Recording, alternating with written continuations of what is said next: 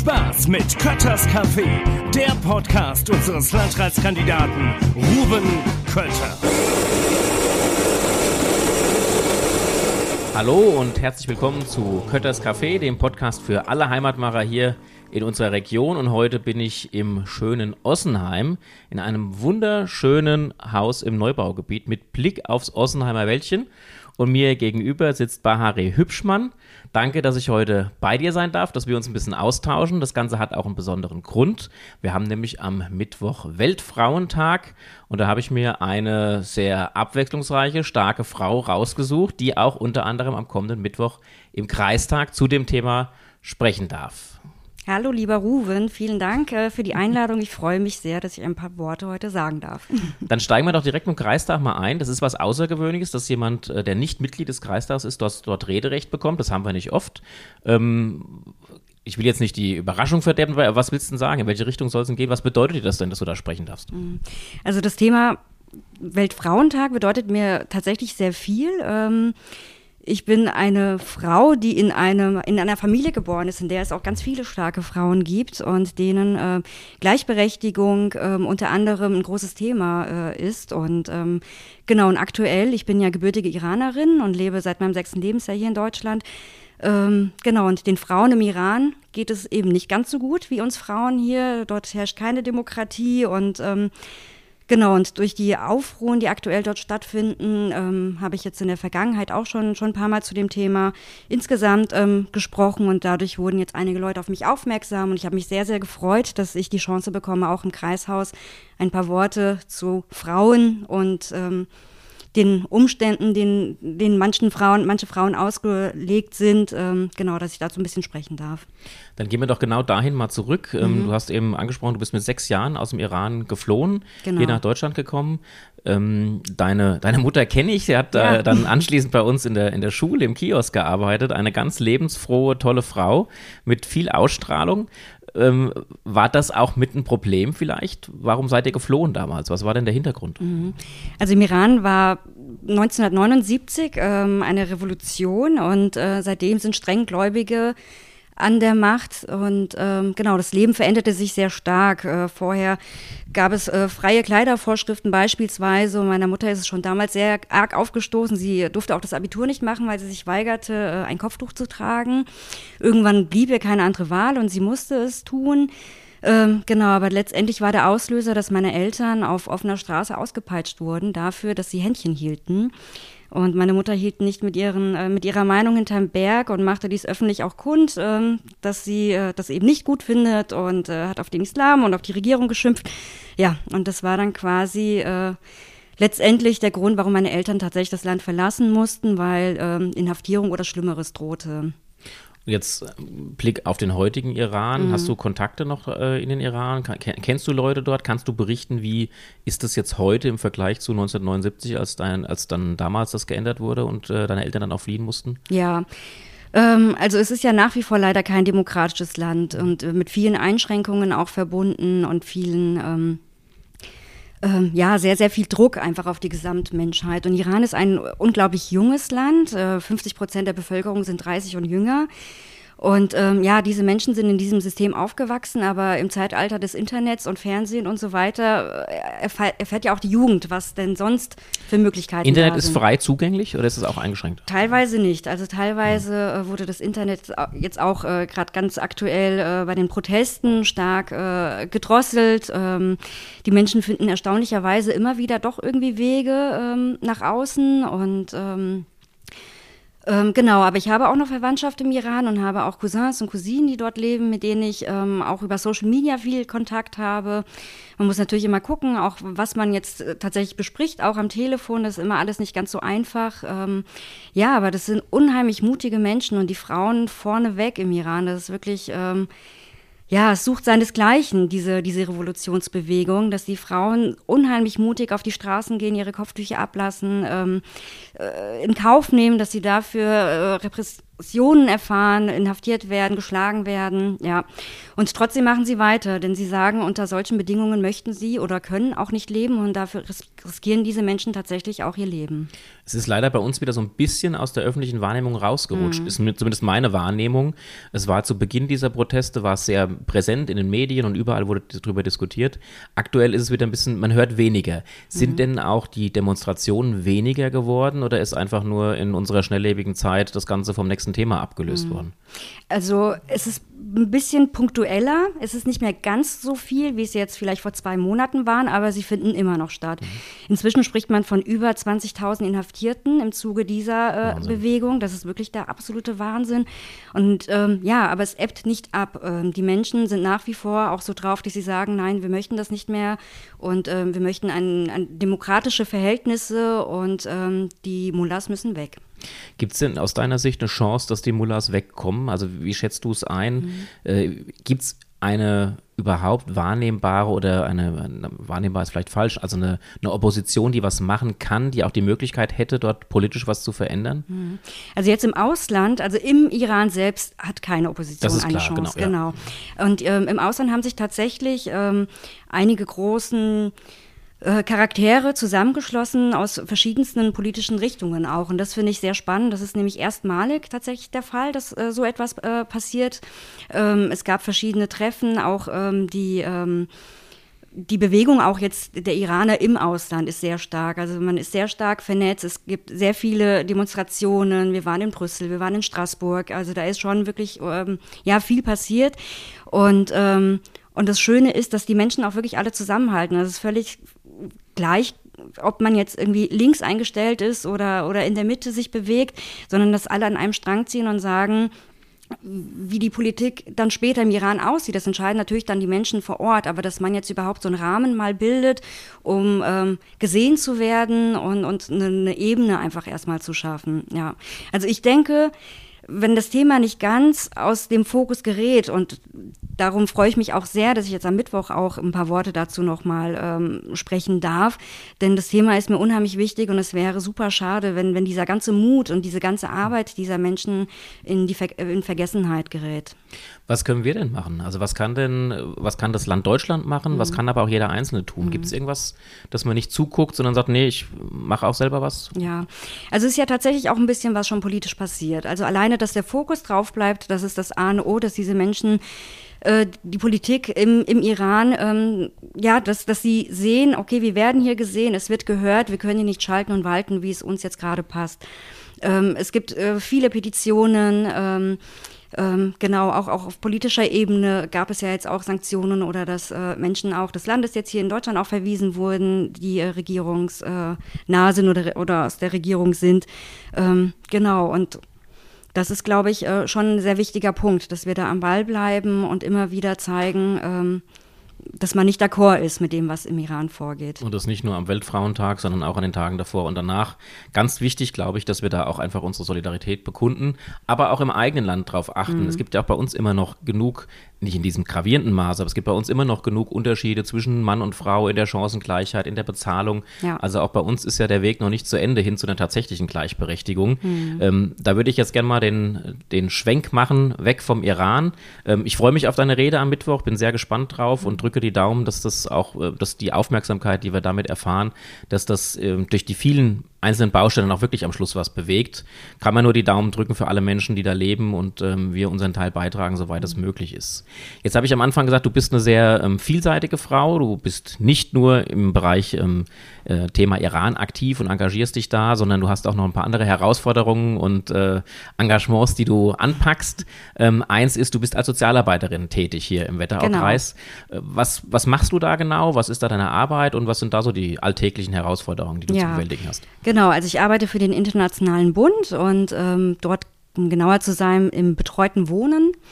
Ähm, genau, also wir und meine, also meine Kollegen und ich, wir unterstützen Menschen, die ähm, eine psychische Beeinträchtigung haben und in ihrem Alltag Unterstützung brauchen. Das heißt, diese Menschen leben verselbstständigt in ihrem eigenen Zuhause und ähm, benötigen aber etwas Hilfe.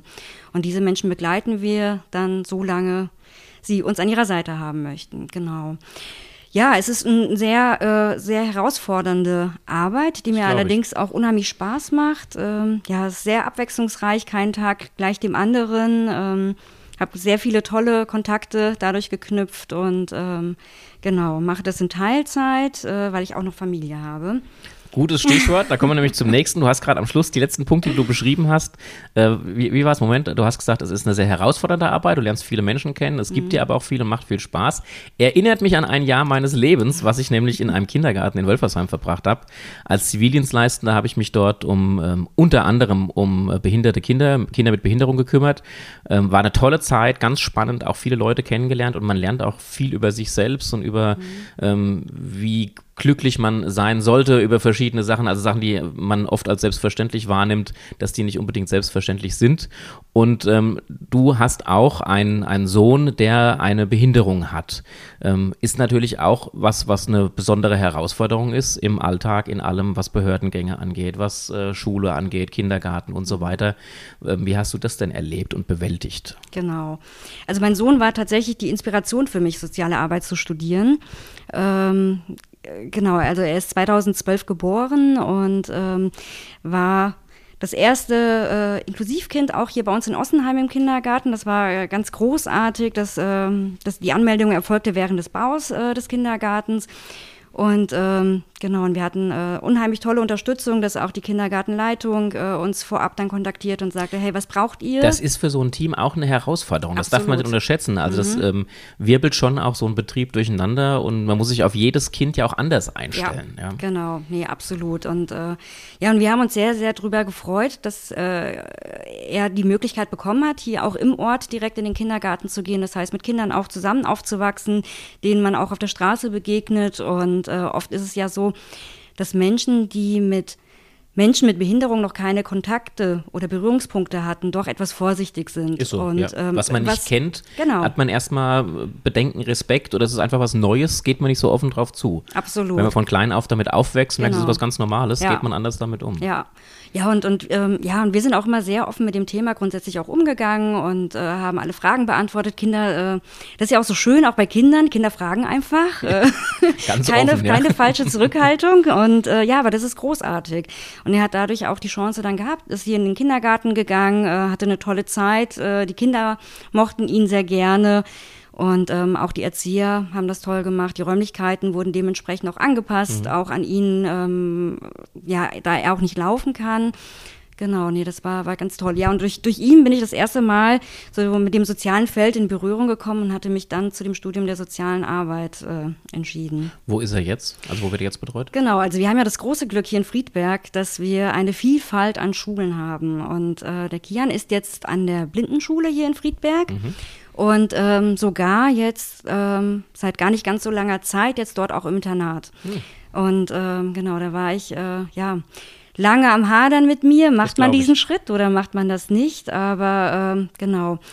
So ein, so ein Kind mit Behinderung braucht natürlich unheimlich viel Aufmerksamkeit. Es sind viele Termine und, ähm, und das alles unter einen Hut zu bekommen. Ich musste für mich irgendwann erkennen, okay, ich werde nicht mehr allem gerecht. Entweder gebe ich jetzt meine Arbeit auf und bin Vollzeitmama oder ich gucke, welcher Weg der richtige sein könnte. Und ähm, nachdem wir uns die Schule und auch das Internat anschauten, merkten wir schnell, hey, das ist ja echt eine tolle Einrichtung, super Erzieher wir probieren es und schauen, wie es ihm dort geht. Und äh, ja, was keine große Überraschung war, es gefällt ihm super gut. es ist eine tolle Schule mit Schwimmbad und Reittherapie und genau, und montags bis freitags ist er dann dort in der Einrichtung und die Wochenenden und die Ferien verbringt er dann mit uns zu Hause. Ist natürlich super, das heißt, er hat die ganze Woche über Kontakte, er ist unter ja. Gleichgesinnten, er lernt andere Kinder kennen und genau, super, richtig genau. gut. Schön, ja. dass es sowas gibt. Ja. ja. Und ähm, der Transfer, fährt, ihr, fährt er mit dem Bus oder holst du ihn dann ab oder bringt ihr ihn? Das ist tatsächlich mit dem Taxi. Taxi, super. Genau, ja. genau. Sehr gut. Also wie gesagt, ich äh, habe da meine eigenen Erfahrungen und ich finde es großartig, dass mhm. sowas gemacht wird und es ist genau wie du es eben gesagt hast, es ist so, je mehr Kontakt man hat, je, je offener man auch damit umgeht, mhm. desto eher wird es dann auch zu einer Selbstverständlichkeit. Und ja. früher wurden ja Kinder mit Behinderung teilweise versteckt, also man hat sich geschämt dafür und da hat es zum Glück in den letzten Jahrzehnten ein mhm. großes Umdenken auch in der, in der Bevölkerung, in der Gesellschaft gegeben. Mhm. Aber es gab bestimmt auch bei dir irgendwelche Momente, wo das noch jetzt, äh, da sind wir noch nicht so weit, wie ich es gern hätte, oder? So Stolpersteine, die im Weg lagen, Herausforderungen, die zu bewältigen waren. Ja, die, die gibt es natürlich auch, äh, auch immer wieder. Ähm, auch äh, natürlich auch von Behördenseite ist es oft, oft tatsächlich auch ein, auch ein Problem. Ähm, Kian war vorher in Bad Nauheim auf der Sophie-Scholl-Schule. Mhm.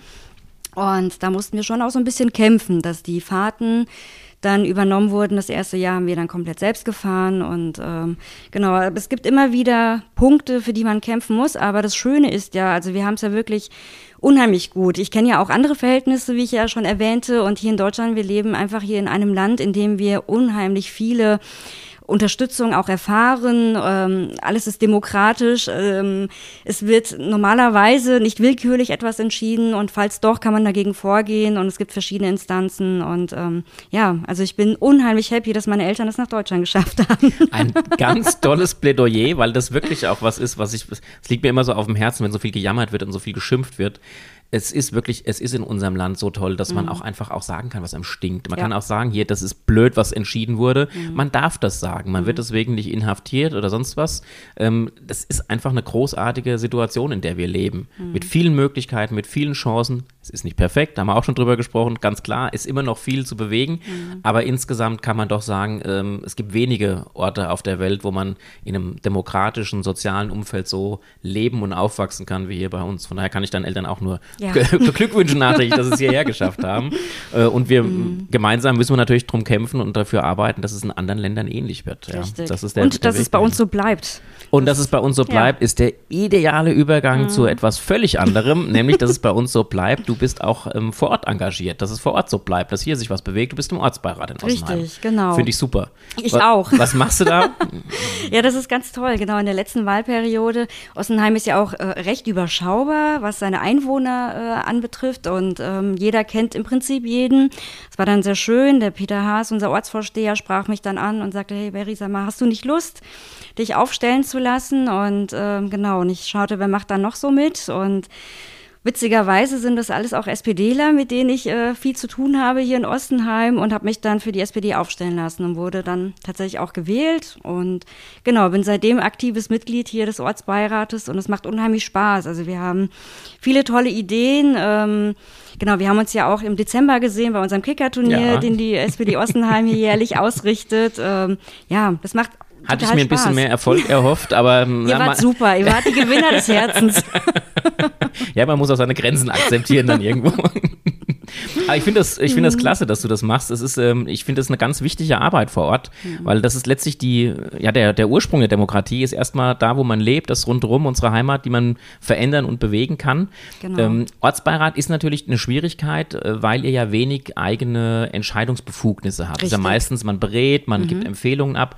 Wie mhm. läuft das? Wird das wahrgenommen? Wird das ähm, auch gehört, was ihr sagt? Ja, also ähm, tatsächlich gab es auch ähm, verschiedene Themen die, die ähm, der Ortsbeirat natürlich auch schon umgesetzt hat, bevor ich äh, jetzt, jetzt mit an Bord war. Aktuell äh, beschäftigen wir uns mit dem Thema Friedhof jetzt hier in Ossenheim. Neugestaltung oder? Ähm, ja, es soll eine Überdachung ähm, für, die, für die Kapelle geschaffen werden und tatsächlich auch ähm, mit der Überlegung, äh, welche Neugestaltungen denn da umgesetzt werden können und äh, wo neue Grabstellen entstehen sollen, ähm, Urnstähle entstehen sollen. Die Friedhöfe, das habe ich total unterschätzt. Als ich angefangen habe als mhm. Bürgermeister, ich bin ja mit 28 in Wolfersheim damals Bürgermeister geworden und ich habe die Friedhöfe, das war für mich sowas, ja, die hat man halt. Aber mhm. dann in den ersten Jahren habe ich gemerkt, wie wichtig das für die Menschen ist, dass das ein Ort ist, der, der Würde und der Begegnung, der, der, der Trauer und mhm. auch der Begegnung, ganz ja. genau. Also dort ja. trifft man sich, dort wird ausgetauscht, das, das ist ein ganz wichtiger wichtiger Ort für, für gerade auch für kleinere Ortschaften. Ja, richtig, absolut, genau. Und deswegen haben wir das jetzt auch im Fokus. Ähm, auch fraktionsübergreifend. Ähm, das, das ist sind ein ja Ort. so Themen, da gibt es ja. ja. auch im Prinzip keine Parteien. Also Nein, ist, eben, ja. genau. Also ähm, ja, und das ist halt schon toll, dass wir da jetzt auch aktiv mit beraten und überlegen dürfen und ähm, genau uns ein schönes Konzept überlegen und ausarbeiten, wie man diesen Ort jetzt noch schöner machen kann und äh, genau einen Ort der Begegnung schaffen. Wobei, wenn ich jetzt hier wieder links aus dem Fenster gucke, viel schöner kann man es eigentlich kaum machen. Also wirklich, ich bin total begeistert. Sehe meinen, meinen Weg, ähm, auf dem ich manchmal mit dem Fahrrad vorbeifahre, wenn ich es mit, mit, dem E-Bike nach Frankfurt schaffe, genau hier zum, zum Ossenheimer Wäldchen hoch. Also wirklich ein wunder, wunderschönes Wohngebiet. Ja. Ähm, was würdest du denn trotzdem noch gern schöner machen an Ossenheim? Gut, es ist ja wohl in der Planung, dass ein Fahrradweg entsteht, der dann von Florstadt auch leichter nach mhm. Friedberg ähm, auch, auch ähm, dann durch, durchgeht. Ähm, ja, so viel schöner kann ich mir Ossenheim tatsächlich nicht vorstellen. Ich fühle mich hier unheimlich wohl und bin sehr froh, dass wir hierher gezogen sind und haben eine tolle Gemeinde auch insgesamt einfach hier. Ja. Den ja. Eindruck hat man auch, ja. finde ich auch. Dann wünsche ich dir, dass du dich weiterhin hier vor Ort super einbringst und engagieren kannst, dass alles funktioniert, was du vorhast. Ich freue mich sehr auf deinen Redebeitrag am kommenden Mittwoch. Vielen Dank. Alles, alles Gute dir und danke, dass du dir Zeit genommen hast, dich mit mir zu unterhalten. Dankeschön. Mach's gut. Tschüss. Tschüss. Das war Kötters Café, der Podcast unseres Landratskandidaten Ruben Kötter.